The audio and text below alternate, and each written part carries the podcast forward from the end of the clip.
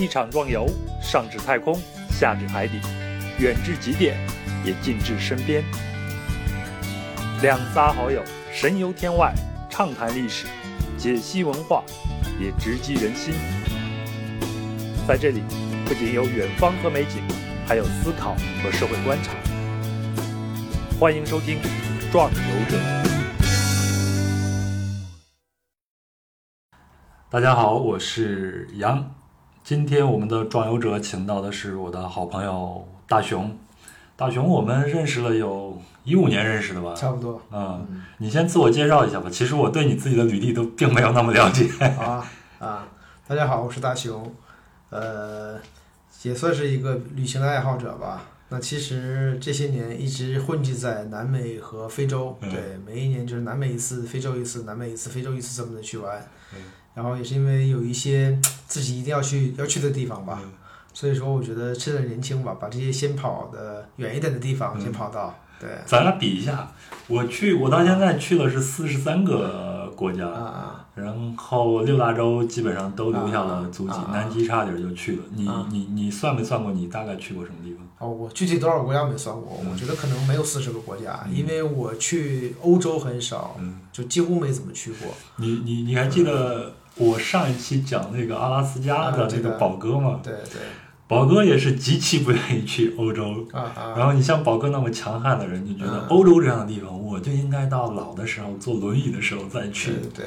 就是我做了一个环欧的矢量图，就是从满洲里出境，从这个新疆入境回来的这么一个自驾游的图。嗯对，我觉得那个可能会在退休之后吧，开这个特别超级大的房车，然后一点点开，一点点转，可能一年两年的样子慢慢去走。对，我觉得比较适合吧。所以你你会觉得你自己玩的是比较野的那一种，是吗？呃，就一个原则，只要没有什么人的地方，我都是比较愿意去的。不管是火山呐，包括是南极啊，或者西藏啊这些地方，那不管是开车去也好，还是坐飞机去，那个都不重要。哎，你今天穿的这一身都是你去我们今天的主题有关系的是吗？是去东非追逐大猩猩的时候穿的一身。没错，尤其是这双靴靴子，对对。我刚才一进门的时候就跟杨一直在推荐这双靴子。对，我觉得我在这个这个东非的三个国家当中哈，尤其是在火山上。和这个山地追猩猩，刚才给你看那个视频当中，活下来完全靠这双靴子。你你得再说一下这个靴子到底啥牌子，要不咱们白说了。虽然他没给咱们赞助，是德军的一双 P 九，对，它是一双呃上一代的现役的一双军靴，主要是沙漠靴，但是它的防水性啊、护脚性啊、底的厚度啊非常非常好，完全可以取代于传统的越野鞋。但是呢，就一个不太好。稍微有点重，第二个就是不太透气，会热，对。但是从保护脚的环境当中，我觉得是可以做到完美吧。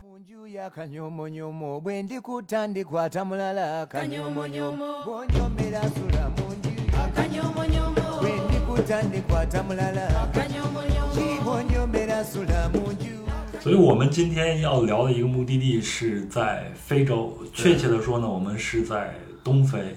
我先说说我个人的感受啊。我自己呢是，嗯，通常情况下不会向大家推荐说哪个地方好啊，哪个地方不好啊。但是如果一定要我说一个地方是我这一辈子一定要去的，那我就会说是要去东非的大草原上去看一看。嗯，因为我觉得其他那些自然景观或者是人文景观呢，它就在那儿，然后你能看到的无非就是辽阔。无非是你能感受到这种人类的渺小，但是我在东非大草原上看见了一个完整的一个食物链。你看见狮子在追逐斑马，在追逐它自己的猎物；你看见更小的鱼从河里边跳出来，然后在陆地上非常艰难的往前面爬着走，想回到河里边。然后你也能看到那些羚羊啊、斑马呀，它们在上面自由的这种生存。那个时候，我会想，我们人类在这个。自然界在这个食物链面里边到底是处于一个什么样的角色？你甚至都会想我从哪里来到哪里去这个问题。所以我非常的推荐的是东非。大雄，你去过几次东非？呃，我应该去过三次吧，东非算是三次。对，就是这个肯尼亚和坦桑尼亚去了一次。那去这儿肯定就是去看动物，对吧？对对。呃，但是实际上感受非常不一样。就是我觉得说世界上有一些地方是你不去看图片或者看电视，你是感觉不感受不出来的，完全感受不出来的。比如说有些景有些景色也是没有办法想象出来的。呃，我们在东非草原上有几个景色我印象特别特别深，其中一个就是在傍晚的时候，就是天气已经就是暗下来了，然后星星已经升起来了，然后整个满天的星空就非常非常的明显，银河也非常明显。这种远处呢，就一直有红光在闪。我反复看了很久，我才发现哈，那是一团乌云，那个红光就是闪电，就是在星空和闪电同时出现的是这种环境是几乎你是不可能看到的。当你去了东非草原的时候，最深的感受就是，呃，草原是动物们的家园，而你只是去的客人去做客，就特别特别能看到他们是那个草原主宰的那种感觉，不管是角马呀，还是犀牛啊，不管任何动物。对他们根本就不会鸟你是不是在这里。没错没错，我去的时候也有这种感觉，我就觉得我们就是其中的一体，而不是说我们是这个世界的一个主宰。没错没错，就是在那个里面，你跟一个普通动物没有任何的区别，没有任何的区别。所以说这是最明显的感受。景色就不用说了，我跟你的感受一样。我觉得除了东非之外，还有就是南极。对我觉得这两个地方是完全不能靠想象来去来想象出来的景色，我觉得一定要去的。南极，咱们有机会的话，咱们再聊一期。好，咱们咱还回到这个东非。说到东非呢，我觉得还有一个词我们必须得提到呢，就是 Safari。对。呃，Safari 其实是我们苹果电脑里边的一个浏览器的一个名字。对。嗯，但是它的。字面的意思，如果你去查字典去翻译的话，可能就是狩猎呀，对，或者是狩猎旅行啊，或也有指这种长途旅行的。对对。不过我觉得，呃，这个东西在现在好像都不能再这样翻了，因为现在已经没有这样的一个传统了。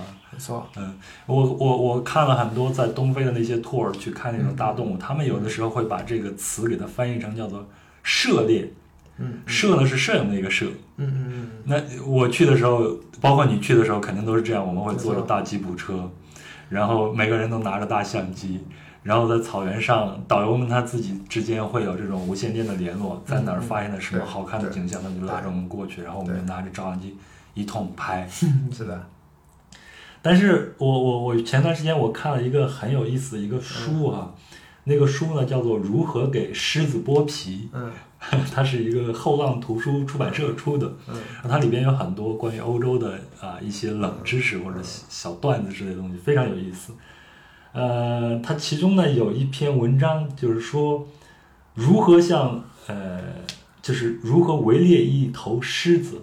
嗯，它这个作者呢叫亚伯查普曼。然后他在一九零八年出版了一本大部头的著作，这本著作呢就叫做《On Safari》，翻译成呢就叫做《论狩猎》。它里边叙述了一下他们的狩猎，就是他们 Safari 的时候的一个组成是什么样子。那他是这样写的：他说我们组织了一一群中等规模的本地人，四十到五十人之间，其中呢会包括这个搬运工，还有扛着这个施耐德式枪的非洲土著兵。包括猎人，包括负责搭帐篷的小伙子和所谓的远征狩猎队或旅行队的一般的成员。那我们现在去，基本上就是五六个游客，然后配一个司机，再配一个厨师，是这样，就这样就行了。它里面还提到说，如何去狩猎这个狮子呢？你比如他们会用这个锣鼓、手鼓还有拨浪鼓，就是把那个鹅卵石装到葫芦里边，然后制造声浪，把这个睡醒的这个狮子给它赶到一个开拓地，以便于这个猎人把它一枪给击毙掉。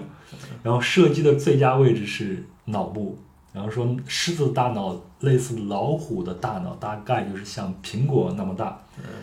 然后它的那个位置就位于眼后三四英寸的位置，所以你只要瞄准那个位置，一枪下去就毙命。要么呢就是打中它的心脏，心脏如果它是在侧对你的时候呢，就瞄准肩后那个位置射击就能穿透它的它的心脏，然后你把这个。狮子给打倒以后呢，他还会去雇佣当地的土著，然后朝着受伤的狮子扔一些棍棒，然后看那个狮子动不动。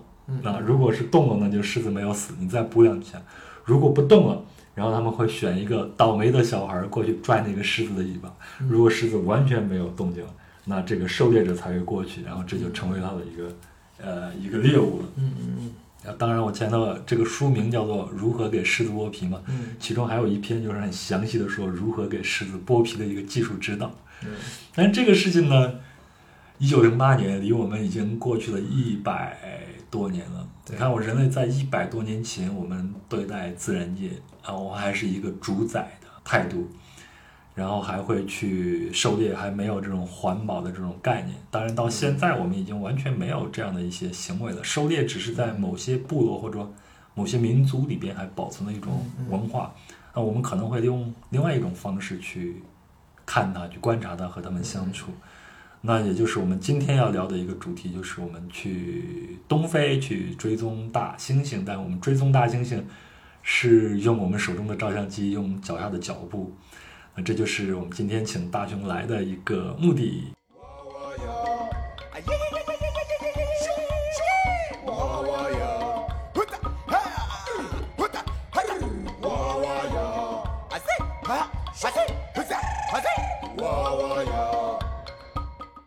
那大雄，你为什么会去选择要去看大猩猩呢？嗯，这样吧，说起 suffering 呢，呃，Safari 其实呃，在呃，我很早看过一些关于苹果的故事的时候，这个浏览器的第一个版本，Jobs 给它起的名字叫 Freedom，对，很有自由是吗？对，呃，后来经历过两三个代名词之后的话呢，确定为 Safari 这个名词，不知道中间有什么样的关联哈，但是说实话呢，我觉得 Safari 这个事情在就我也有一项一本特别印象深的书，就是海明威写的一个《非洲青山》。嗯，对，讲了在九十年呃一九一九三几年的时候，印象当中，差不多一次完整的 safari 要将近两万美金左右，就可以看得出来，它是一个非常贵族的行为，大家以猎杀或者收藏为主。那呃，我还记印象当中还有一个数据。就是这最近这五十年来，整个非东非的狮子的群体从大概三十万只，到了将近现在的差不多三万只。对，当然有自然的原因，也有捕猎的原因。那东非一直是狩猎的天堂。那其实现在我们说 safari 这个事情的时候呢，已经远远跟之前那个环境上不太一样了。我个人。是比较反对。其实现在还有一些私人的庄园可以去做真正的这种狩猎。前段时间有个文章就刷屏了，在我们的朋友圈里面刷屏，就是一个南非的姑娘去那边做义工，然后发现他们的农场就是养这些狮子，最后就是为了猎杀。对对对，我个人对这个事情是比较反感的。比较反感的原因就是剥夺生命这个事情，其实事实是没有任何有任何人或者有动物去剥夺任何其他生命的这种权利的。尤其是在非洲这种草原上，你完完全全感觉到你是客人，你是闯入到别人家的客人，他们才是这个草原的主人的时候，对我觉得就特别特别的不能理解这种行为。对，啊，说到为什么去追山地大猩猩啊啊，就是因为呃有一些动物其实是不太可能在动物园中见到的。呃，我基本上没去过动物园，除非很小的时候，我也没去过海洋馆。我应该从来没去过海洋。你是有这个主动的意识，觉得这些地方是不人道的，还是？我也没有看过马戏。嗯，我是觉得，觉得就是首先每个每个动物它最最自由那个状态当中，你能在不打扰它生活的情况下最自由那个状态，它才是它的本性的表现。所以我是比较崇尚大家以后有机会，然后有经济的实力，尽可能的自己或者说带孩子去这种动物的生存地，去看它们在自然状态下的表现。那是一种完全完全不一样的地方，对，所以我第一次去东非，我会在朋友圈写这个手记嘛，对吧？我和我每每去一个地方都会写个名字，叫“生来自由”，嗯对，那就是我这个东非这一趟行的这个主题。那在这些动物当中，所以你这个暗合了乔布斯的 “freedom” 到了 safari 的这样一个历程，是吧？当时我还不太知道乔布斯有这个故事，对对。后来我我我忘了在哪里看到这个片段了，对，然后。呃，当时写了很多蛮文艺的一些一些一些一些一些小的段子吧，对，有主要是一些景色描写的，这种感受是特别明显。然后后来的话，尤其尤其是去了东非之后，我就开始刻意的去追逐一些平时我们不太容易在生活中看到的一些动物，比如说我刚刚在去年跟我太太去了加拉帕戈斯，对。呃，那个地方也大概有很多动物都是没太。这样一说，我觉得咱们俩能聊好几期呢。对，包括马达加斯加，我们也我们也单独去的，都是与这种大陆比较割离的地方。对，那其实山地大猩猩也是，也是一个。其实真正山地大猩猩动物园是没有的，是没有的。我们看到的是它的一些一些亚种或者是一些其他的种类，对，它是没有办法去饲养的。所以说，呃，当这个机会出现的时候，我几乎没有犹豫吧，对，就。当然也有一些巧合，因为朋友他们定好了这个行程，中间有个人要临时退出，所以我迅速就加入了。当然付了更贵的机票，也付了一些其他的条件，我觉得还是蛮值的。对。你这么一说，我就想起来我在东非的时候，其实嗯我也知道，而且我也到了乌干达，然后我也知道有追啊、就可以啊、追踪大猩猩去观看它，去近距离观看它这样的一个机会。但是当我打听到它的价格的时候呢，嗯我就觉得算了，因为我当时啊、那当时的价格应该是七百五十美金，而且不能保证你一定能看得到。对对嗯，，你你去的时候是什么样的一个价格呢？呃，五百美金，啊，五百美金。我们好像是最后一期五百美金，因为我的小伙伴说，呃，之后就会涨到了七百五十美金了。嗯然后呃，能不能看到这个事情，基本上都是能看到的，嗯。因为它会分组进去之后，每个向导和导游会带你去不同的家族，嗯。呃，那这个家族它的生活的范围大概就是两公里左右，所以说，呃，而且大猩猩这个这个群体它不是领地意识的，它是这种宗族意识的，对，所以说在这个比较固定的范围内，基本上中午他们在休息的时候，大家都是比较能看到的。我好像还没有听说花了钱就没有看到大猩猩的这个现象，对，啊嗯，这样，那我们还回到我们东非，我们啊再往前倒一倒啊，就是我们为什么去选择大温？包括我自己去东非的时候，我为什么对这个项目感兴趣？因为首先我们知道东非就是我呃，在人类史上有一种说法，东非就是我们人类的一个起源地，对吗？因为我们都去过坦桑尼亚，那有东非大裂谷，肯尼亚也有。然后在埃塞俄比亚还发现了一个人类的一个元祖 Lucy，叫做 Lucy，对吧？对对你是去看过 Lucy 的那个？对，我在埃塞俄比亚的那个博物馆里面见到 Lucy 的原貌的那个那个尸骨，嗯对对对，就非常非常小，大概只有这么大，大概一米二左右这个样子。嗯，对对对它是完全就是一个骨骼组成在那儿陈列。对，大概有身体百分之七十到八十的这样的骨骼吧，嗯包括头盖骨也会在。这个 Lucy 呢，它是一个从物种上来说，它应该属于是猿类，对吗？对它是在它是叫阿法南猿的化石。对然后它应该是在一九七四年由美国人类学家唐纳德·约翰森的科考团队在东非大裂谷附近采集到的。嗯呃，当时是为什么叫起名叫 Lucy 呢？是因为当天晚上他们这个科考团队呢一直在放 Beatles 的一首歌，叫《Lucy in the Sky with 嗯 Diamonds》，对所以就把它给叫做 Lucy 了。那 Lucy 的发现是世界古生物学的一个里程碑，嗯所以一直认为它是人类之母。直到今天，它也是我们最著名的一个祖先。没错。那在这儿，我觉得我自己在做资料的时候都有一个困惑，就是猿、猴还有猩猩到底是怎么区分的呢？这个我昨天临时特意做了一下功课啊，嗯其实原来呃稍微了解一些，但是没有这么系统。然后呢，也会稍微介绍一下吧。嗯其实我们都知道，这个生物学上有叫门纲目科属种。对。其实我们都知道人是灵长灵长目的，对。但灵长目其实下面还分两个科，对。第一个就是人科，当然不是两个科，其实人科还有其他还有大概有十几个科的样子。那人科下面其实分为呃人亚科和猩猩亚科，这里就有意思了。人亚科其实会分出来整个猩猩的这条属类，就是我们常常说的这种大猩猩属、黑猩猩属。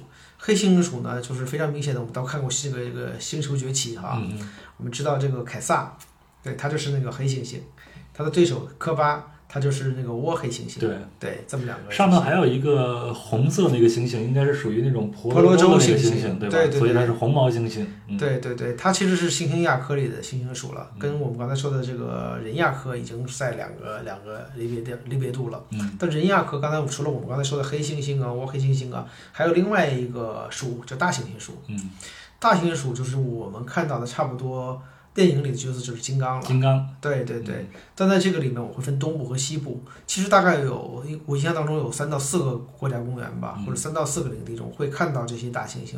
那现在比较被习惯化或者是被人类能够近距离接触的，应该也只有山地大猩猩这个角色。所以山地大猩猩它是属于东非大猩猩的，对，东部大猩猩里的一个呃亚种。所以它是分东部大猩猩和西部大猩猩但是这个东部和西部都是在非洲这个范围内，没错，没错，嗯对，这里分布的数量会不太一样哈。比如说，山地大猩猩大概有八百到九百只这个样子，比较准确的说法，我看到是说八百八十九只，甚至有非常明确的数据。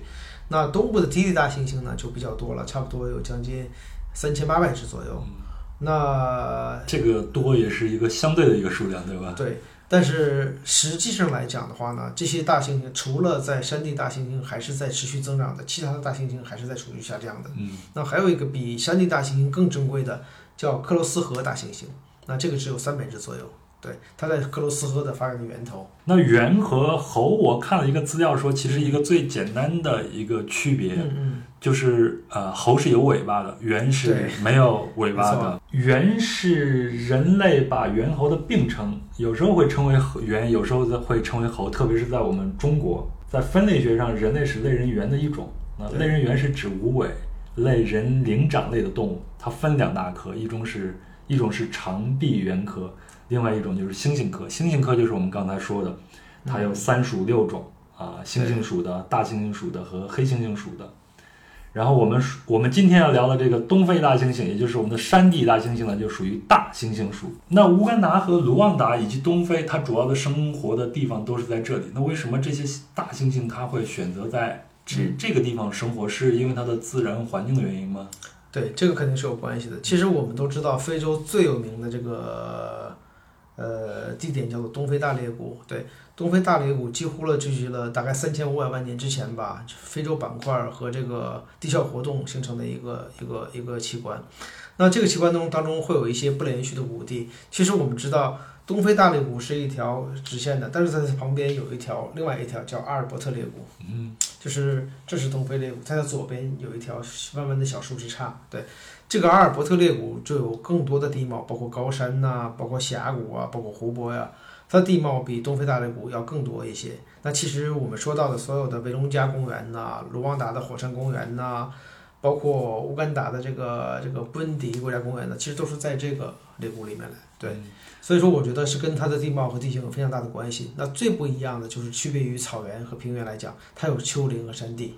对，所以它还是靠近赤道，所以它应该是一个热带雨林的气候，对吗？呃，理论上来讲，乌干达的这个地方是更靠近赤道的，更靠近赤道多一点的，所以说它是一个低地的山地的雨林，会跟其他的地方会不太一样。所以这种环境是最适合大猩猩的生长的。对对对嗯，它的里面的我自己感受的是植物啊，就非常非常多枝。我们大概小手指这么粗的植物，你轻轻一一拨就会断掉，跟我们在北方看到这些很难折断的植物就非常非常的不一样。所以我们之前总是好奇说啊，它的为什么能吃着这个树枝都可以吃掉？真的是那个里面，我觉得可能超过百分之九十都是水分。就跟我们看大熊猫去吃竹子一样，它怎么就吃的跟吃甘蔗一样津津有味儿？没错，嗯那你在去啊、东非的时候，嗯，特别是像乌干达和卢旺达，你一七年去的时候是第一次是吗？对，第一次。你在去之前对他们有没有一个什么样的直观的一个印象呢？呃，我基本上去之前，任何地方之前吧，都会做一些比较多的攻略。这里包括看一些书啊，看一些历史啊，会看一些地理啊，这些这些地方。其实这三个国家，因为因为因为不是我我组团的，所以说稍微有点没有特别的了解。但是呢，之前所有人给到这这三个国家里面，就是埃博拉病毒啊，卢旺达的大屠杀呀，还有这个乌干达的这个这个这个呃艾滋病啊，对，其实给大家都是这样的还有。刚果，我一三年去的时候，刚果还在内乱。没错，刚果的内乱。其实刚果，因为这个这个维隆加的这个山呢是三国的交界处，所以基本上它是叛军的驻地。对，那其实听大家说起来还是有一点点危险的。那我们在刚果金和呃乌干达的不同的境内的感受也是完全不一样的。那你办的是什么样的一个签证才能过去呢？啊、对，这里有一个就是东非三国的一个联合签证，就是乌干达、卢旺达和刚果金，所以我们拿的是这个签证过去的。呃，也就是说，呃，我印象当中好像是一百美金左右，你可以去这三个国家当中的任何一个，但是其中它有一个 bug，就是它只能单程走，是不能回来的。因为我们当时是从卢旺达穿到了乌干达，从乌干达又回到卢旺达，再穿到刚果金，这么走的，这就有个问题，放行回来不同意。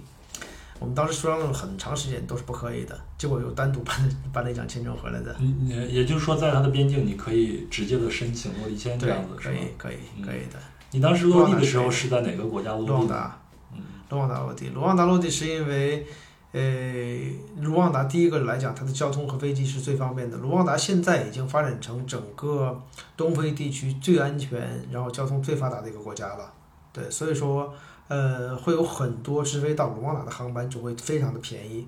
那我也建议，如果去这三个国家的话，还是去卢旺达会比较好，航班多，然后便宜，然后时间的选择性会大一些。好，我在这儿也顺便再说一下，在我们壮游者旅行发现分享会，也就是线下活动的时候呢，我们有一个嘉宾丽阳，他曾经分享过一个呃卢旺达饭店。嗯，如果大家有兴趣的话，可以在我们的公众号上找到这个内容去看视频或者听音频都可以。在那个分享里边啊，大家就可以了解到卢旺达的过去和现在，以及它现在为什么会变成一个东非明珠这样子。那你们在那边是怎么来确定自己的行程，以及找到这些相应的服务机构的呢？呃，是这样哈，基本上现在呃当地的一些旅行社都会开设一些官网啊，在这里呢，我是不是特别推荐国内的旅行社的？国内的一些大牌的旅行社给出的报价其实都是非常高的。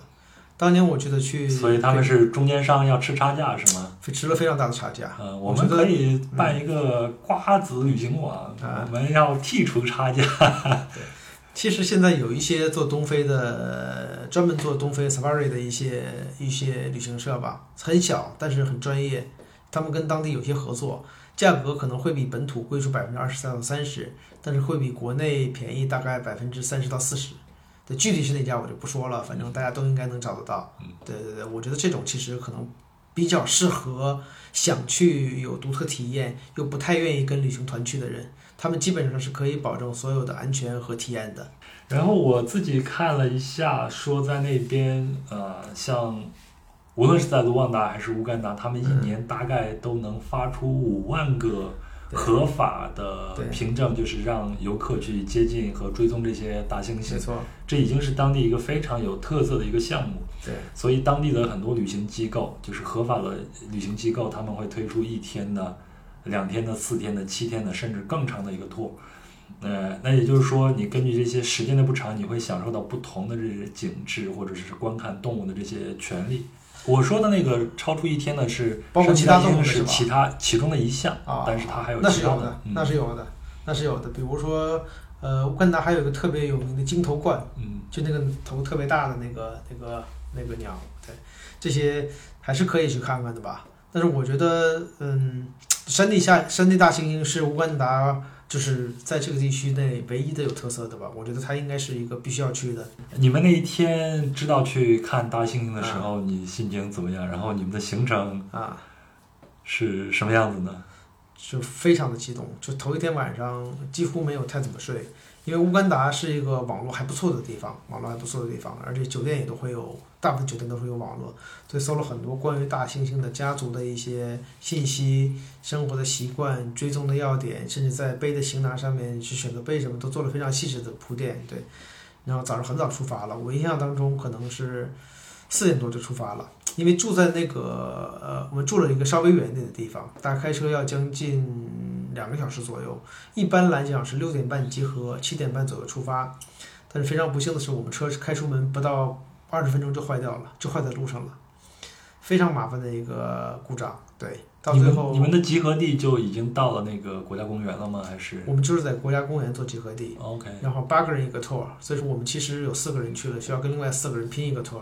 对，但因为我们车坏在路上了，然后修了很长时间都没有修好，不得不又临时换了一辆车。所以说，大概这里面我们到的时候已经将近九点了，所有的团都已经出发完了。之后的话呢，那单独我们还是给我们一个单独的服务，对，我们就迅速就进去了。所以说中间也没有过多的讲解，都是一边走一边讲，一边走一边讲，对，怎么过去的。他们之前会给你们一些建议，就是你们要带什么样的衣物？会会会。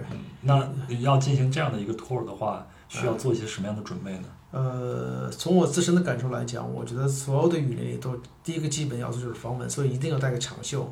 另外呢，这种山地的这种低地的雨林，它不像我们去的其他的雨林，它是完全完全没有路的。然后我觉得要在鞋上面，我在开始讲过了，鞋上面要做非常好的准备。当地人建议他们就穿一个，说一个一双雨鞋就可以了，就跟我们去南极似的，他说穿个雨鞋就可以了。其实对于我们普通的没有山地经验或者极地经验的人，一双雨鞋根本是不可以的。对，所以说我觉得一定要有一双适合嗯做山地徒步的硬底的硬头的靴子，这是一个特别重要的点。第二就是长袖的衣裤。对，因为呃虽然那个树枝很软吧，但是它会刮到。比如今天这个裤子也是我当时去的穿的条裤子，这种粗布的裤子、嗯军的裤子都是可以的。对，我觉得也是非常有助于帮助的。对，第三个就是水，对你在那里会非常的渴，要大量的喝水。对我觉得呃，基本上大概一个人要喝三升左右的水吧，两到三升的水。像我，我可能要喝三到四升的水，对，是最最难受的，因为它会不停的走，不停的走，而且它不是一个平地的走，也不是持续的往上走，它是忽上忽下那种丘陵地带，所以对于体力的消耗也是蛮大的。对，那你们的导游在一边走一边给你们讲的时候，嗯你比如像我们在东非去嗯草原上看动物的时候，他们会要求你不要轻易下车。嗯啊，如果下车的话，一定是在一个非常安全，而且是在导游允许的这样的地方去下车。像这样的一些警示，你们在这趟旅行中有这样的一些警示或者 tips 吗？会有一些。第一个要求就是你一定要跟着导游走，呃，但是其实你想跟上导游是件非常非常难的事情。跟不上是吧？对我们团里面除了我之外，应该所有人都跟不上。嗯，对，因为你们团就你一个男男士是吗？呃，对，对，而且他那个那个那个步行的难度，就的确是需要装备的。我觉得跟靴子还是有很大的关系。普通的鞋在那个地方是很容易被绊倒或者刮到的。第二个来讲的话呢，就是它跟 safari 在草原上做开车会不太一样，safari 开车不太一样。它是这样，它会先有几个人分布在这个区域内，对他们会持枪的，持枪的会起保护的行为。第二个，他们会发现一些踪迹，然后向导会依据这些他们指导的踪迹再去再去行进，这样效率就会非常的高了。所以说，它其实是个半分散式的，对。那因为猩猩跑得太快了，对，所以说，呃，不是那么确定的，很很容易或者很快的就能离它很近，在一个很近的距离去观察到它。嗯，那你们呃，你像我们去动物园的时候去嗯看一些猴子什么，很多人会去模仿那些猴子的动作呀啊什么的，这样的行为在野外，在嗯真正的大自然里面，这样的行为是允许还是不允许的呢？呃，我印象当中，我的导游非常明确的告诉我说，不要不要跟野生动物进行对视或者接触，甚至模仿动作。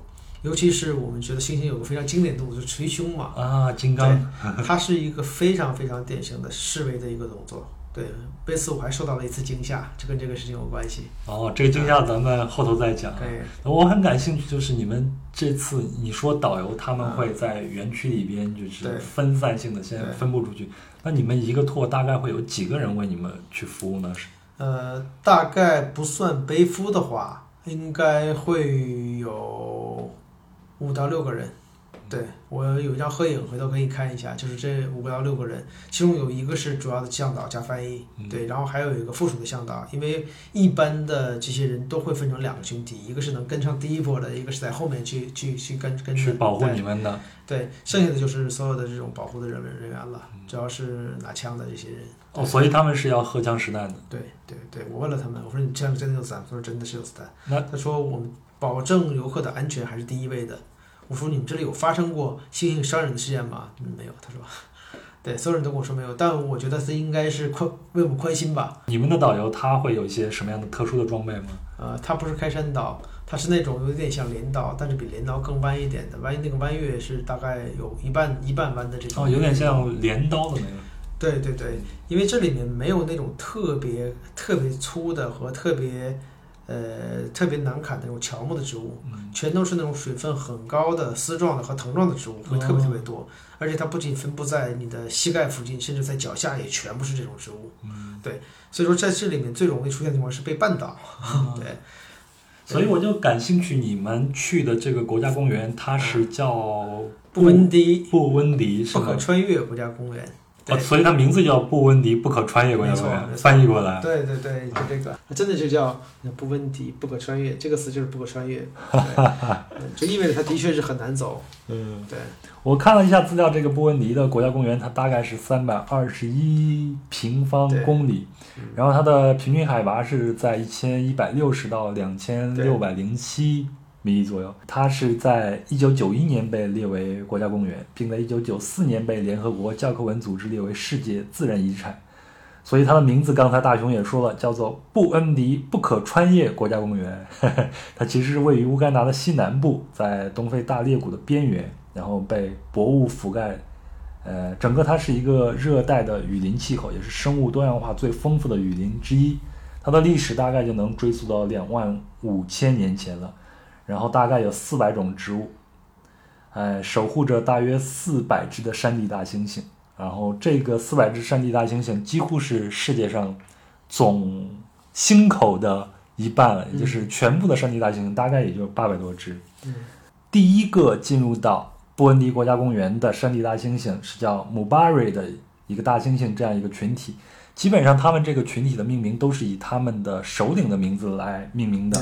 他们到达这里呢是一九九一年，那么经过两年的这种人和他们的接触，以及让他们逐渐的放心下来，那一九九三年的四月份，然后他们接待了第一批的游客，也就是说，在一九九三年的四月份，有第一批世界上有第一批游客可以去近距离的接触这个山地大猩猩了。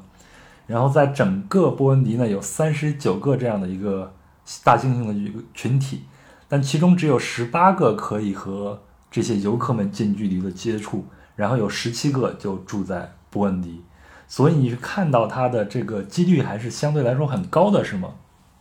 嗯，对，呃，应该它的活动范围呢，每个家族是比较小的，它不是这个领地属性的，但是活动范围只有大概两公里左右。基本上，呃，在中午吃饭的时候，他们会呃固定在一个空地上去玩耍，所以说只要你在中午之前赶到，应该都会比较清楚的观察到。所以他是在中午的时候才去吃饭吗？还是在中午的时候是休息息？哦，他是中午休息休息息。的时候，对，那他的吃饭时间就是早上和晚上，早上哦和下午的时间，他大概一天印象当中好像要吃掉三十公斤左右的这种食物吧。对，就是你看到他在行进当中一直在吃，不停的吃，有点很像熊猫这个行为。对，所以他们主要是一个素食，还是会吃其他的？呃，主要是吃植物吧，但是可能会吃一点点的非甲甲壳类的一些小虫虫子来补充一些蛋白质。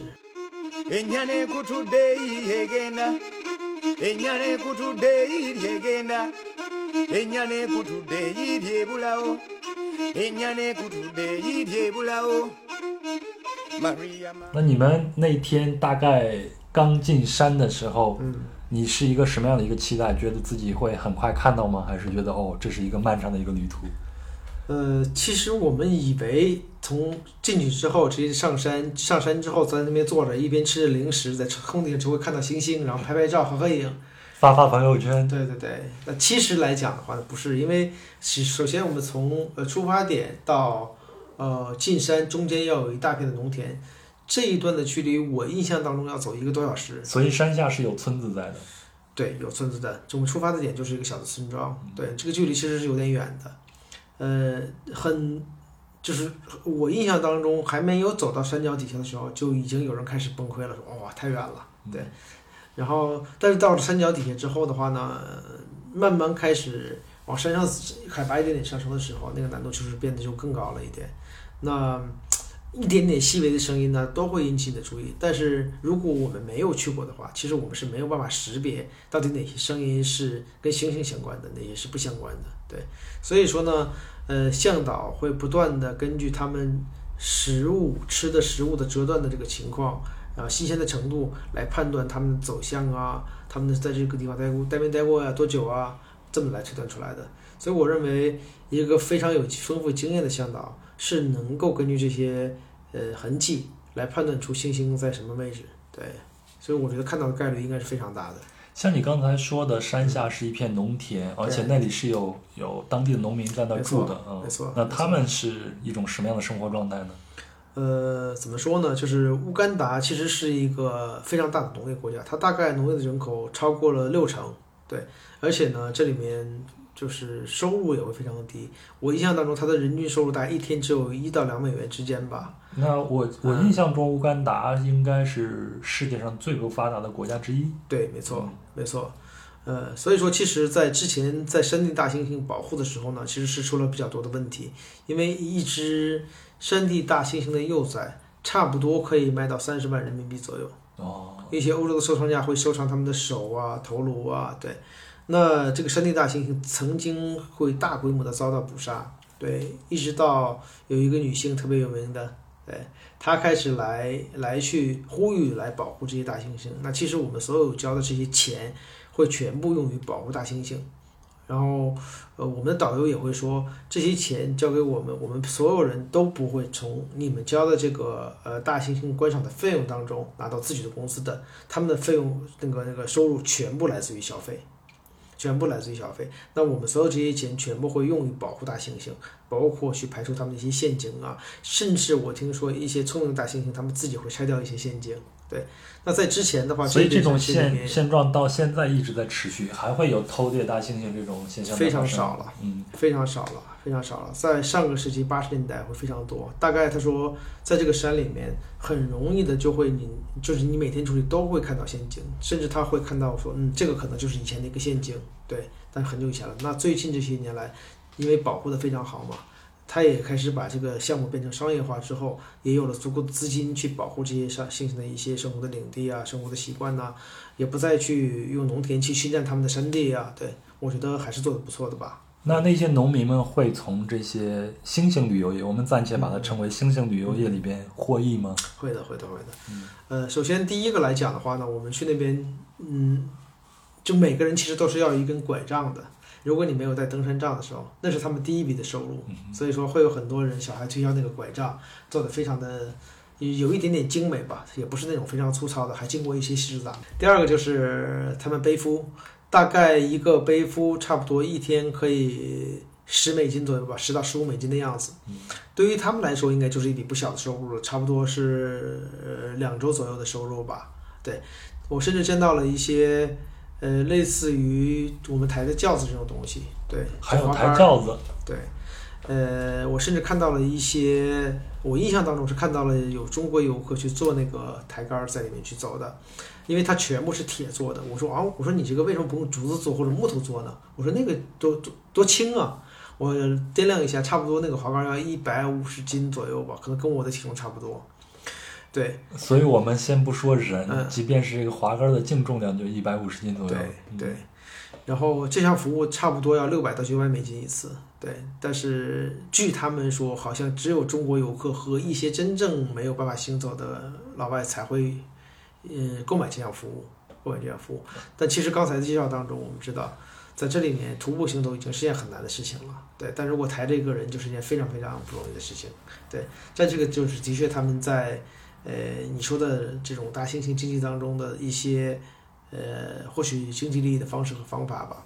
那再就是一些出售旅行的纪念品，但是非洲的纪念品，不管是冰箱贴也好，还是小的木刻也好，就是比较的粗糙，一些布偶都不都不能叫玩偶，对，呃，一些最多的就是大猩猩的一些木刻会是最多的，对，大概就这么几个方面。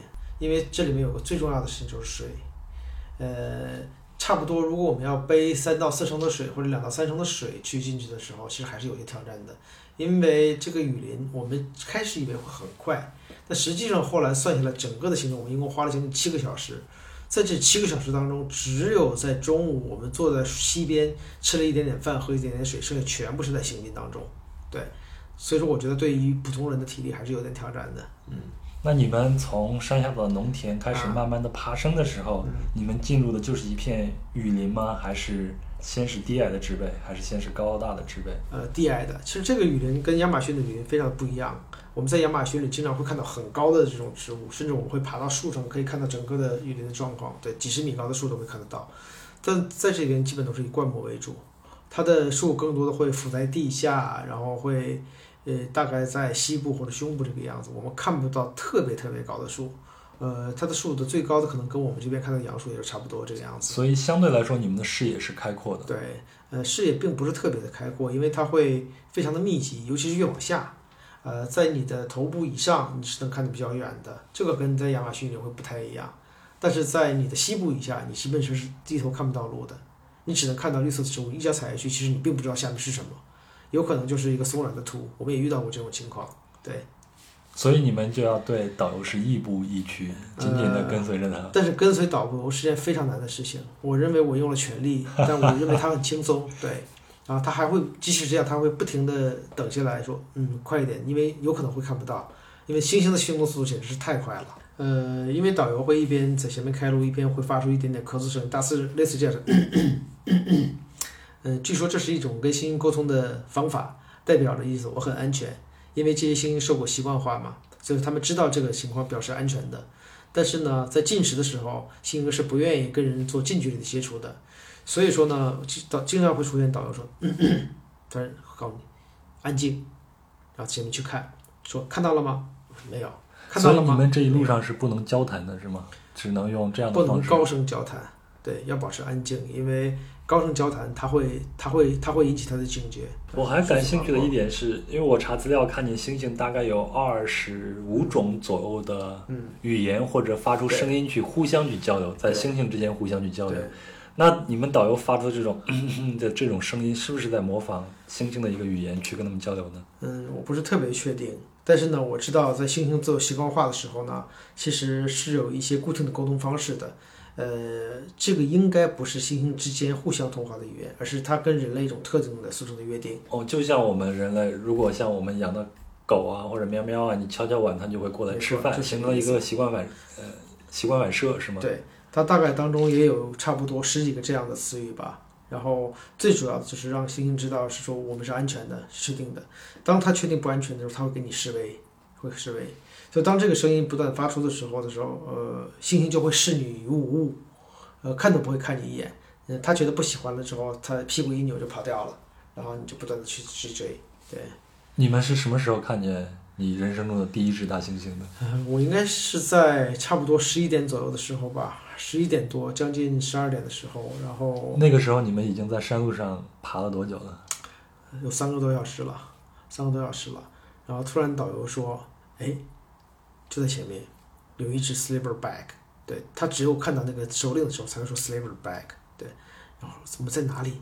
因为他在树树丛当中的话，如果他不动，我们几乎是看不太出来的。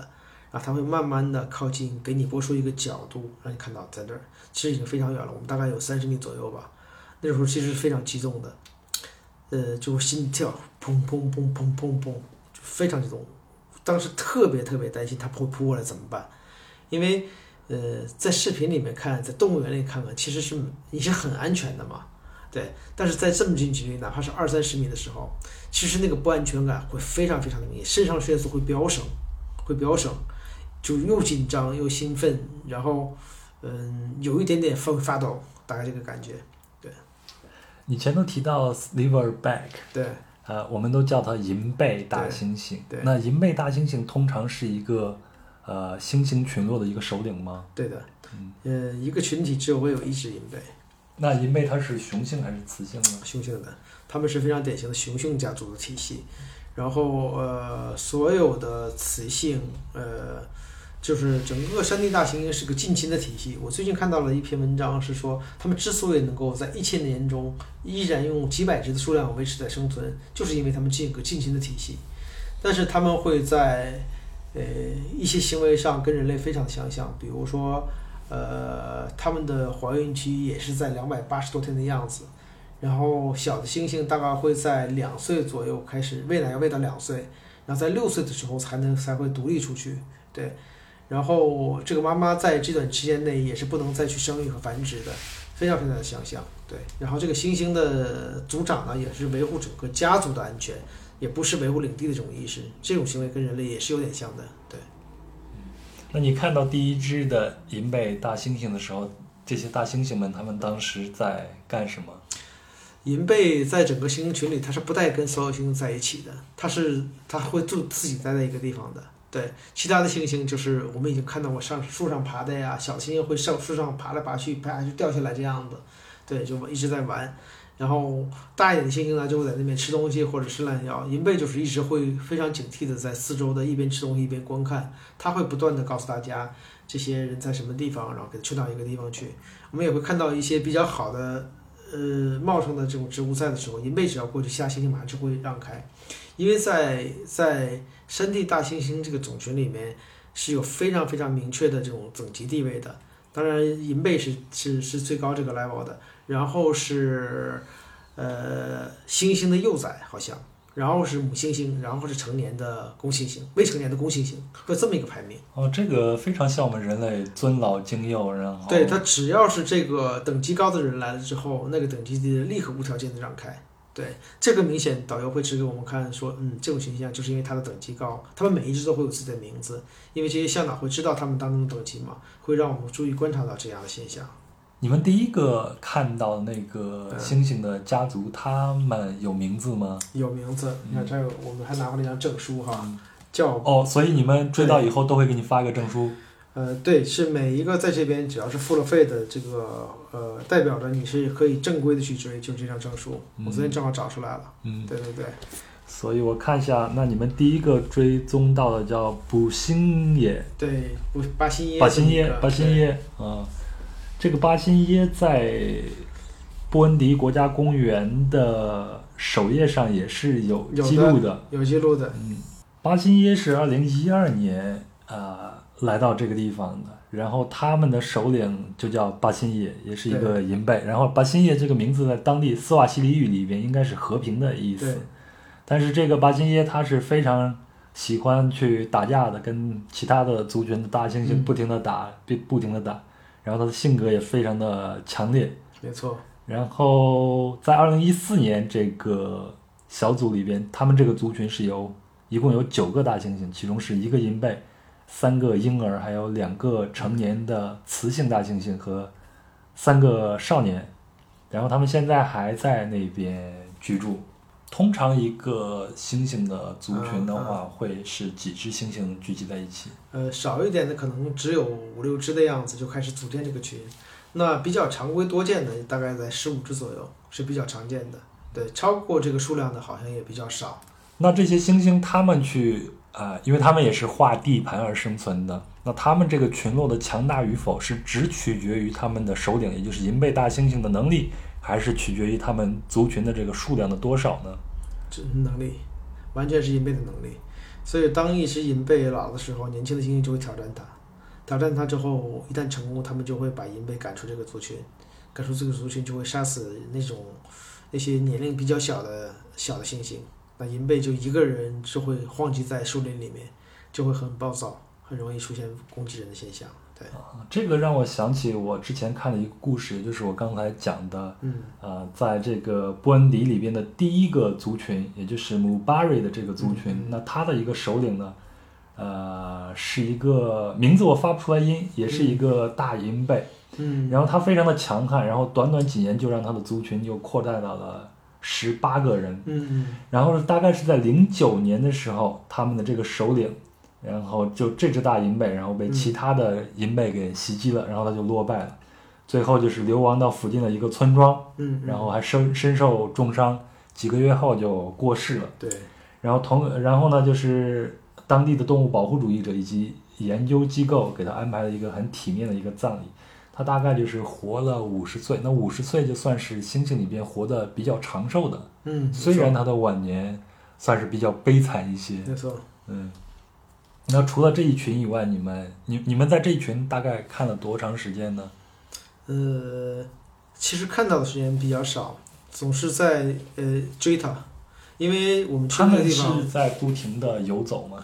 对，正好那个地方是个小的山谷，对于他来讲，很快从山谷这边穿到那边，差不多要两分钟左右吧。我们从这边下到底下再上去，差不多要半个小时左右。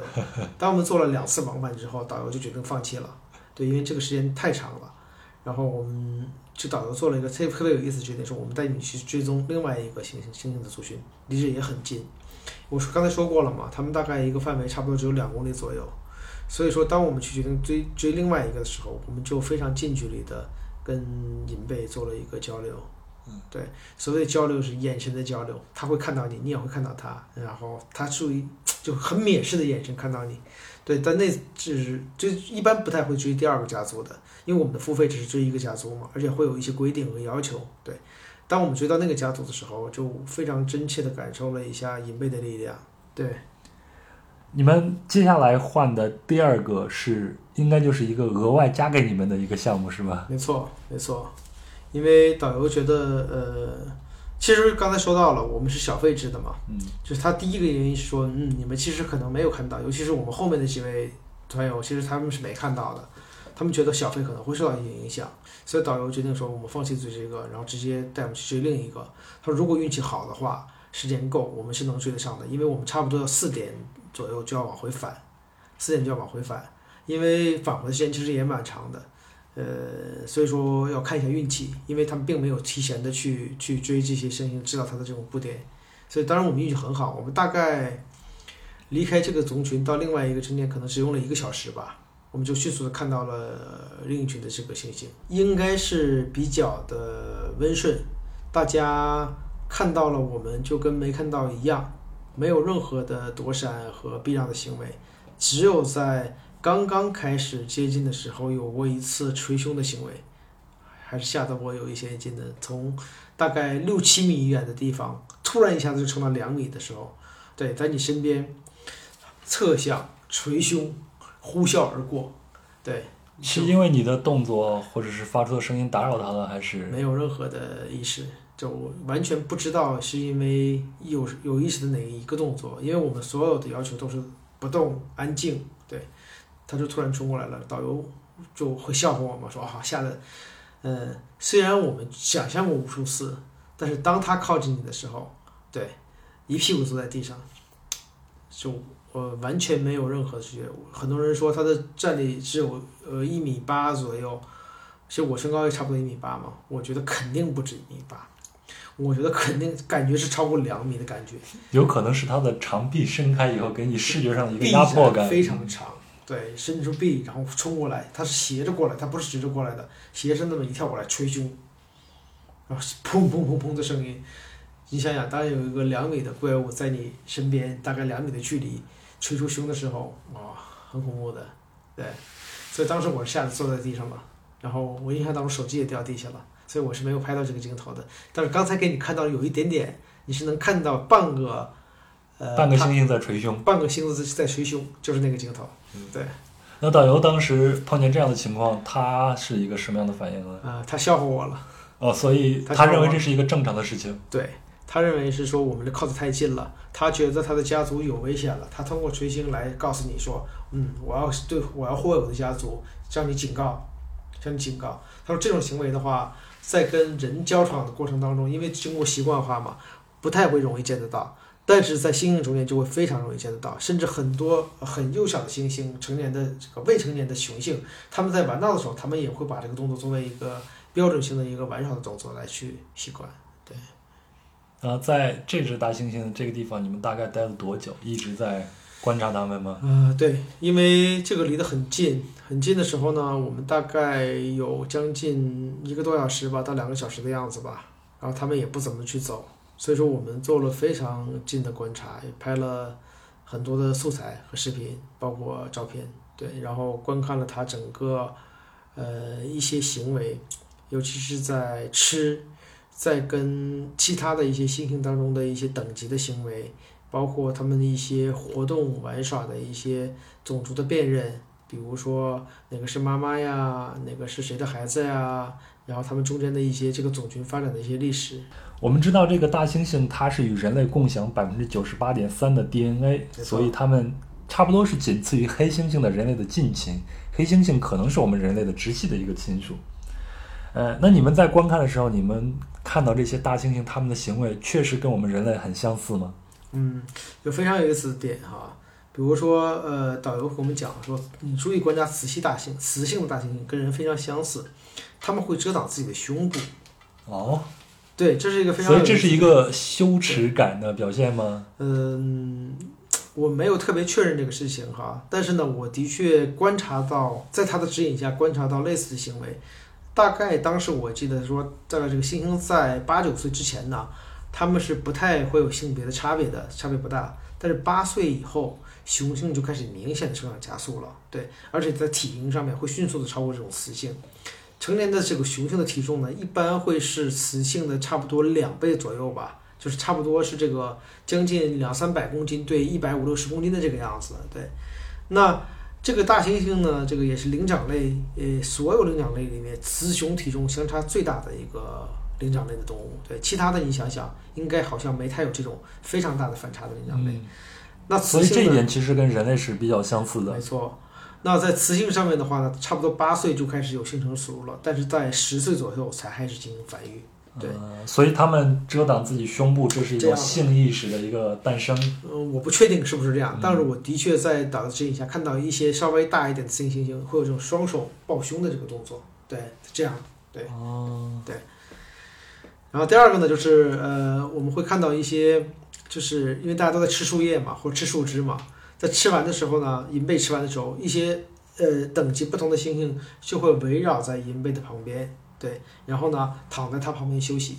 银背那个位置呢，会是一个最核心、最高的一个位置，大家在旁边，呃呃，再小一点的猩猩呢，就会在树上打闹啊、玩耍呀、我们就会在这个时候就能看出它一个非常明显的等级的次序。阶级诞生了。没错，阶级诞生了。你会看着孩子是最受宠的，做什么都和都 OK，尤其是小猩猩，对。然后是你当熊孩子都有人能原谅你。没错，他们可以去四处挑逗啊，四处招惹呀。然后那个猩猩猩的妈妈，对啊、那就是这个母凭子贵，对。然后一些没完全发育的成年的男性的猩猩，其实是地位是最低的。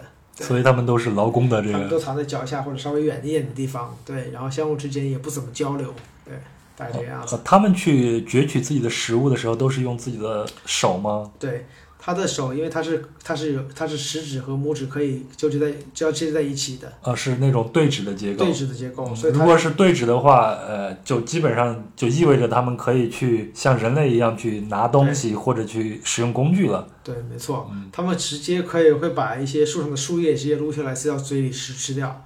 这个行为就已经跟人类非常相像了。当时我想到，我们小时候吃那个榆树的榆树钱，啊，没错，榆钱。对我小时候一到春天的时候去撸那个榆钱儿，对然后撸那个柳叶嫩的柳叶，都是这样子对，子。直接就往嘴里去塞，非常非常像。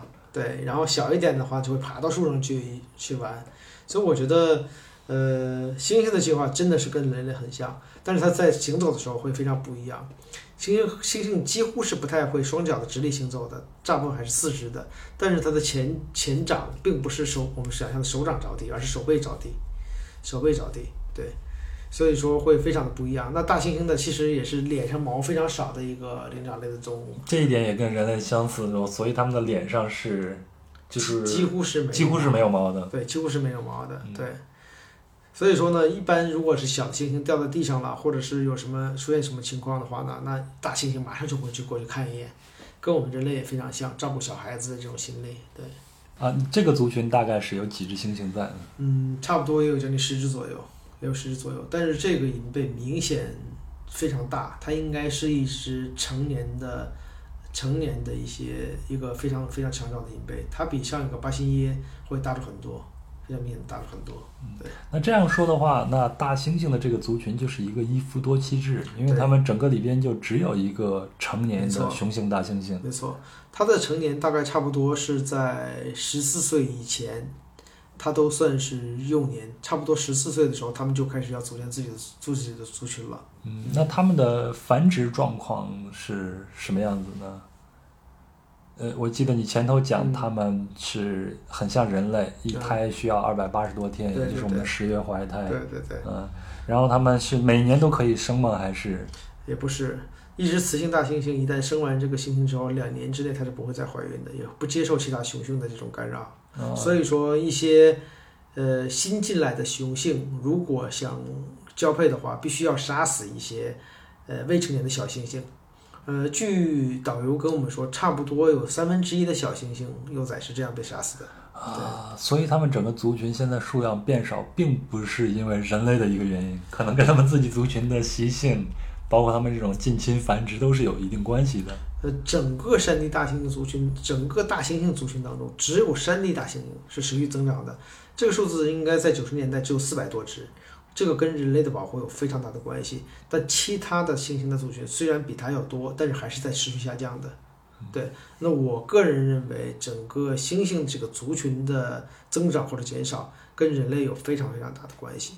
因为在这些地区来讲，他们几乎是没有天敌的，他们完全是食物链的最顶端，对，然后又没有什么样的威胁能够威胁到他们。你想想，在这个森林森林里面的话，除了猩猩，几乎看不到一些强壮的食物动物能够威胁到猩猩的生存，所以它们只会自己在族群当中之间的相互竞争，这就是人类的威胁。因为这个地方为维龙加火山呢，它是一个三三不管的地带，所以说各个地方的叛军和首领都会到这个地方来，也就是说我们打游击的地方。嗯比如说刚果金的游击队、反叛军一旦失败了，他们就会躲到山上来，甚至他们会经常在这里开一些会。所以说，其实战争对这个地方的影响是非常非常大的。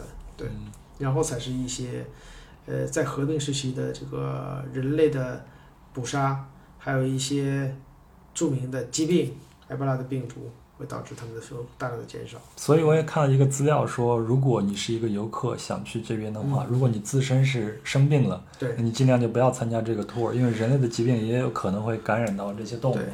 因为嗯，大猩猩对于人类的疾病是完全没有抵抗力的，所以说呃呃，第一个来讲说，你完全不要跟它做任何形式的接触，对，甚至来讲说，我们要求要保持一个安全的距离，就像我们去南极啊，去很多地方都是一样的，会给你画出一条线，保持一个安全的距离。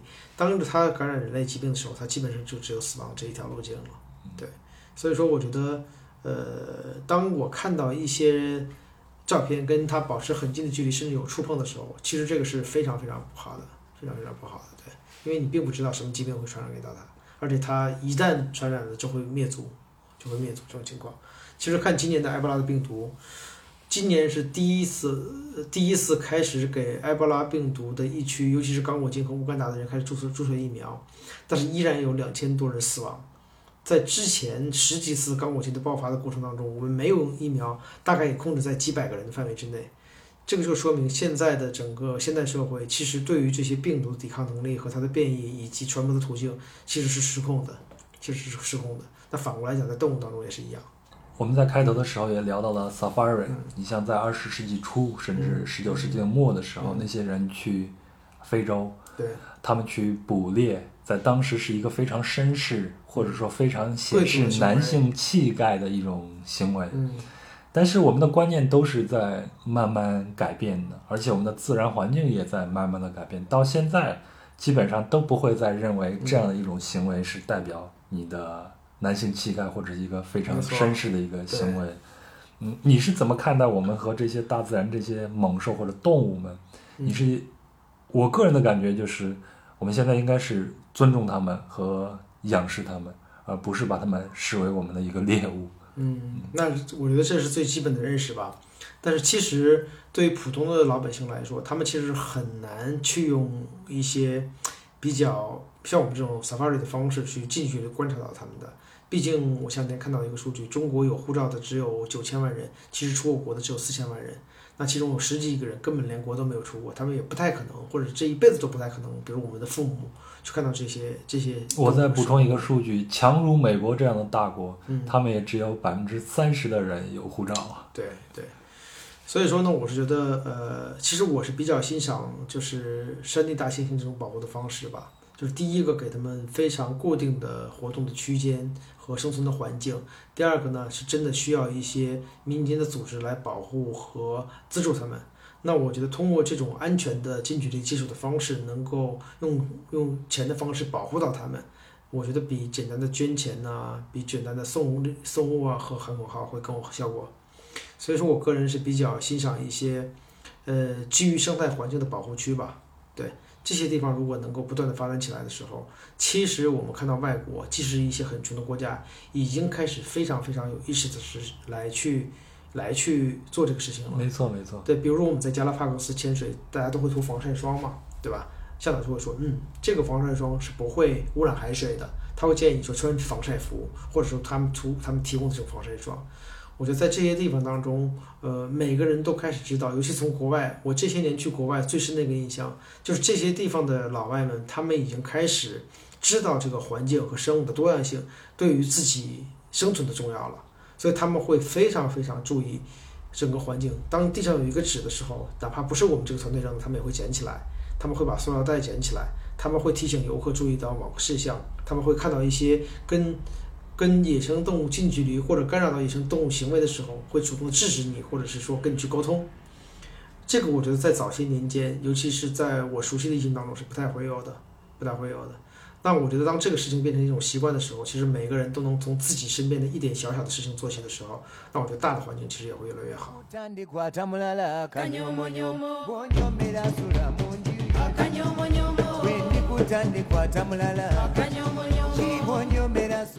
呃，咱差不多也就这样了。然后在大熊的身上呢，有很多很多的旅行的故事，然后他自己也非常喜欢大自然。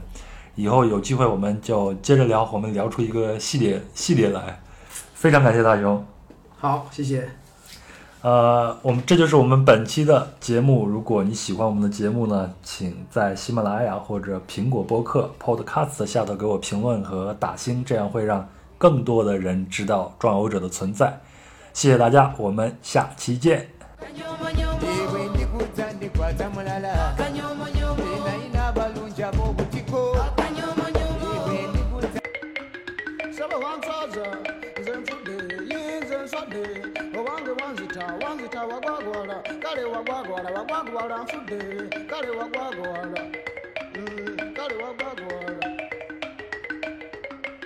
Kale wanswaza nawe waswala wagwagwala weta okulokoka yegwatasoma atolokoka emisomo gyagana bunawe olokoka oli misomo gyalima mu yesu yampita wantama wagwagwala kale wagwagwala wantama wagwagwala kale wagwagwala wagwagwala nfudde kale wagwagwala